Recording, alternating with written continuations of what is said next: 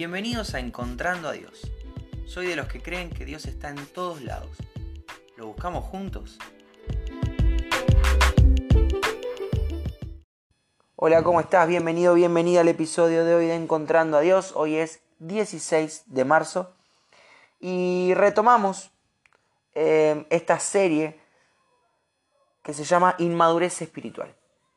Como ya te conté, me encuentro con Generación Escogida, una página de Instagram que recopila, arma algunas frasecitas que están buenas para evaluarnos, para prender en, en nosotros alarmas y darnos cuenta si estamos o no creciendo en el Señor, si estamos o no dejando obrar al Espíritu Santo en nuestra propia vida. El primer encuentro hace dos días era esta idea de querer que Dios nos hable, pero no leer la Biblia. Querer que Dios nos escuche, pero no orar. Querer cambiar, pero no aplicar la Biblia a mi propia vida. Señor, cámbiame, pero no hago nada al respecto. El segundo punto, que es el que desarrollamos ayer, era el desanimarse fácilmente porque esperamos que nuestra vida esté libre de conflicto. Ahora que soy cristiano, ahora que creo en Dios, me tiene que ir bien en todo. Y resulta que no es todo color de rosas. Los conflictos siguen estando. Me desanimo y no solo me desanimo, sino que eso me lleva a enojarme con Dios, alejarme de Dios. Hoy el tercer punto es, tu fe depende de cuánto recibes de Dios. Si no te da lo que quieres, te alejas de Él. ¿Te ha pasado? Yo lamentablemente me he encontrado muchas veces hablando con personas que odian o niegan a Dios porque en una situación de vida o muerte Dios no salvó a una persona de una enfermedad. Conozco lamentablemente muchos casos de estos, donde personas me han dicho, mi mamá, mi papá, mi abuelo estaban enfermos, estaban muriendo, y le dije a Dios, si los salvás, prometo ir a tu casa todos los domingos. Si no se mueren, si le sacás esta enfermedad, prometo ser un buen hijo, amarte, diezmar, ofrendar, ayudar a los necesitados. Y esa persona falleció. Entonces, ¿qué pasa? ¿Dios es caprichoso? O tal vez nuestra oración era un poco egoísta. O tal vez, y creo que esta es la respuesta correcta, los propósitos de Dios son más altos que los nuestros. Su voluntad es buena, agradable y perfecta siempre. La entendamos o no, la analicemos o no, nos guste o no. Su voluntad siempre, siempre es buena, agradable y perfecta. Ahora, yo mismo, y tal vez a vos también te pasó, en algún momento de mi vida creí que Dios era una especie de genio de la lámpara.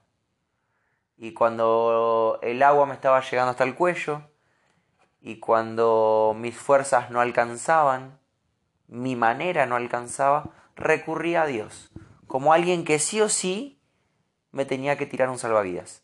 Si vos me amás, me vas a salvar. Si vos de verdad sos Dios y sos todopoderoso y no hay nada imposible para vos, esto es pan comido. Y entonces me ponía en una situación como de de chiquilín, de niño encaprichado en, en la góndola de los juguetes, llorando y haciendo berrinche, dame que quiero, lo necesito. Sin considerar que tal vez Dios tiene un plan mejor, más alto, de bien y no de mal, para bendición y no para maldición. Ahora, obvio, en el momento del berrinche, uno no cree que está haciendo un berrinche, cree que es la actitud correcta. Pero cuando miras para atrás te das cuenta de que menos mal que no tengo esto, o qué distinto hubiera sido todo si Dios me hubiera hecho caso. Qué bueno que Dios no me hizo caso. a veces nuestra oración es incorrecta porque nuestra motivación es mala. Como te decía recién, puede ser una motivación egoísta. Rara vez somos plenamente desinteresados. A veces queremos provecho para nosotros y no consideramos que tal vez si eso fuera una realidad para mí sería algo bueno para mí pero algo malo para el resto. O tal vez ni siquiera es bueno para mí y no puedo reconocerlo. Entonces es interesante pensar en, que nuestra relación con Dios no tiene que estar considerada con, que, con el hecho de que Dios nos dé o no nos dé eso que creemos que necesitamos. Nuestra relación con Dios tiene que estar sujeta en que Él nos ama primero y entonces nosotros le amamos. Tenga o no tenga lo que quiero. Me vaya bien o no me vaya bien. Tenga los resultados esperados o no los tenga. Porque ahora, eh, eh, te, quiero, te, quiero, compartir un, versículo y una idea que, que creo que va a estar buena para desarrollar. Lucas 11, del 11 al 13 dice, ¿Alguno de ustedes le daría a su hijo una serpiente si él le pidiera un pescado? ¿O le daría un escorpión si le pidiera un huevo? Si ustedes, que son malos, saben dar cosas buenas a sus hijos, con mayor razón Dios, su Padre que está en el cielo, dará el Espíritu Santo a quienes se lo pidan. Qué groso esto, porque dice que Dios, que es bueno, sabe dar buenos regalos. Y el mejor regalo que Dios nos puede dar es el Espíritu Santo, es su presencia en nosotros. Esto es muy loco porque tal vez no es lo que queremos, pero sí es lo que necesitamos.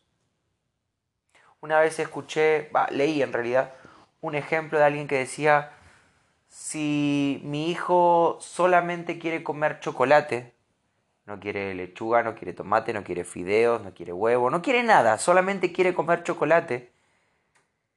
Y yo se lo doy porque me dice, papi, necesito chocolate. O me lo dice llorando, por favor, comprame chocolate. Y yo se lo doy, no estoy siendo un buen padre, estoy siendo un mal padre. No estoy cuidando a mi hijo lo suficiente como para enseñarle que el chocolate en exceso no es bueno que hay otras comidas que son más nutritivas y mejores. Y cuando escuché esto me volví loco, porque con Dios somos exactamente iguales. Nos enojamos cuando no nos da lo que queremos. Nos peleamos con Dios, hacemos berrinches.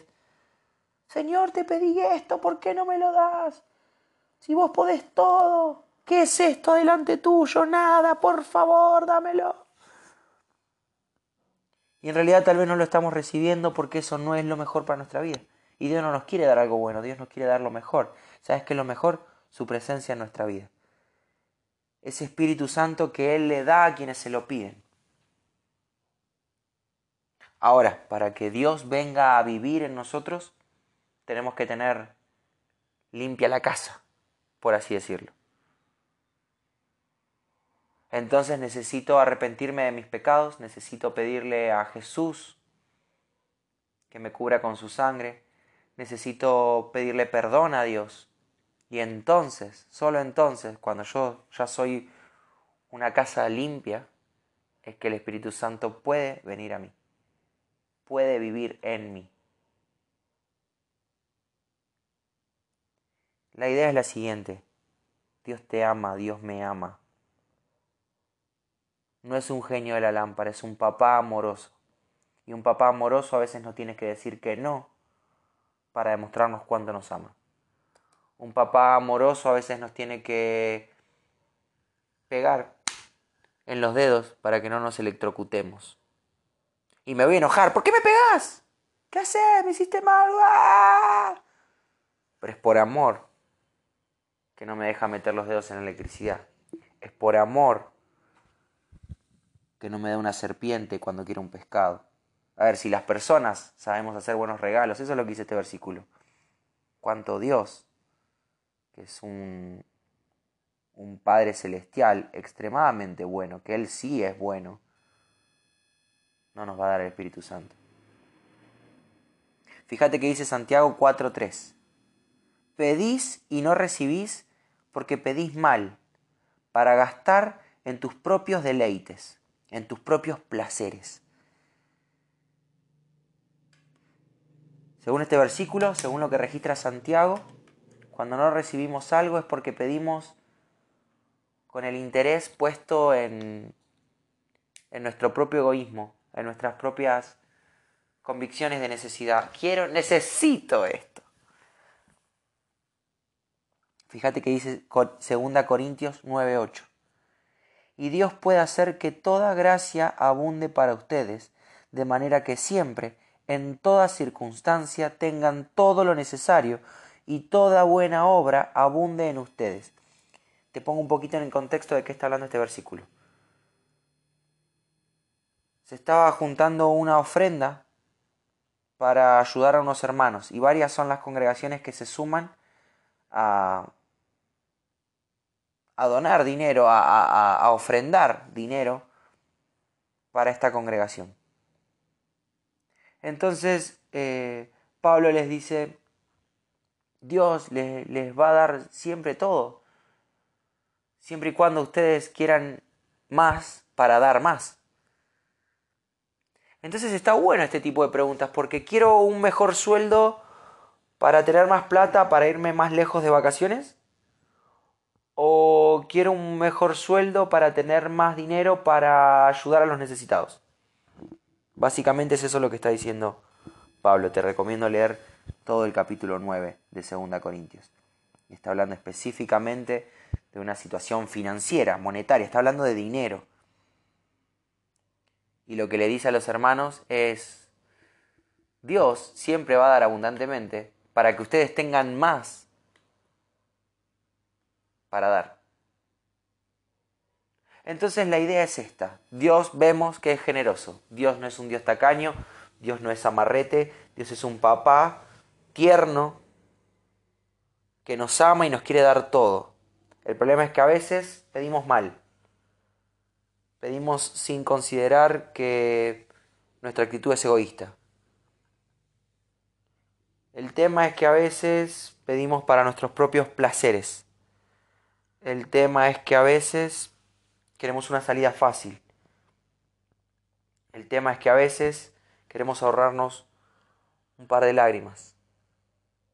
Y se aplica a todo, tanto a alguien que está pasando una enfermedad como a cuestiones materiales. Pero cuando entiendo que todo lo que tengo es gracia, no pienso en lo que no tengo, agradezco lo que sí tengo. Cuando entiendo que Dios es un papá amoroso, que tiene planes de bien y no de mal para sus hijos, que tiene pensamientos que son más altos que los nuestros, para nuestro bien y para sus propósitos, cuando entiendo que todo lo que Él planea, que su voluntad, lo que Él quiere, es siempre bueno, agradable y perfecto. Tal vez me enoje menos cuando no reciba lo que pida. Tal vez analice un poco más qué es lo que estoy pidiendo y por qué lo estoy pidiendo. Entonces me encuentro a Dios en este filtro, me encuentro a Dios en, este, en este síntoma y tengo que analizarme.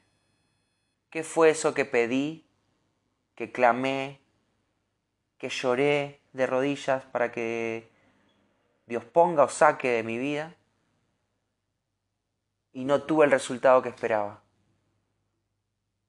¿Cómo eso me llevó a, mi relación con Dios? Me enojé, me ofusqué, hice un berrinche, acepté su voluntad.